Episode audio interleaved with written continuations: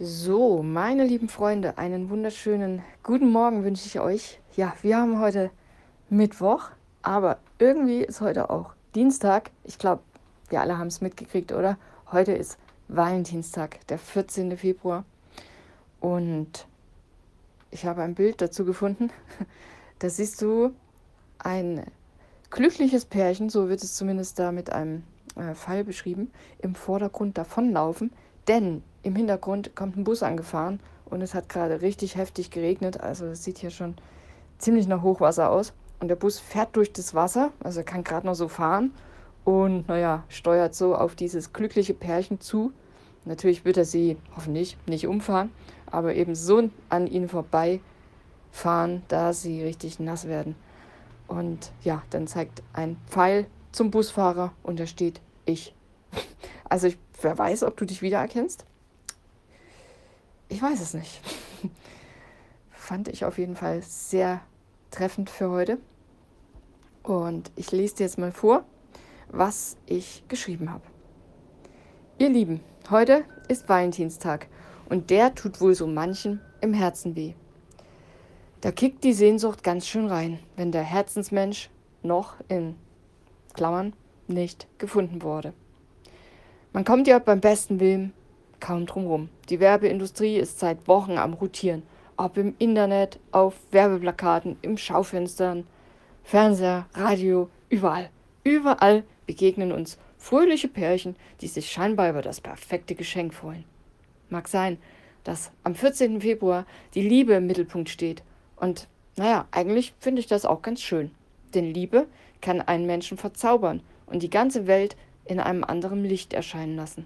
Wer das erfährt, spürt, dass da etwas geschieht, was nicht alltäglich oder selbstverständlich ist, sondern kostbar, wertvoll, ja irgendwie auch göttlich ist. Denn, jetzt kommt's, im ersten Johannesbrief, Kapitel 4, Vers 16 heißt es, Gott ist die Liebe und alle, die in der Liebe bleiben und leben, bleiben in Gott und Gott in ihnen.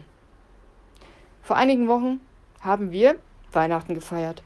Da ist dieser, also hat dieser große Gott sein Herz ganz weit geöffnet und mit einem Baby in der Krippe seine sanfte, verletzliche, aber auch leidenschaftliche und starke Liebe in die Welt gebracht. Alles für uns.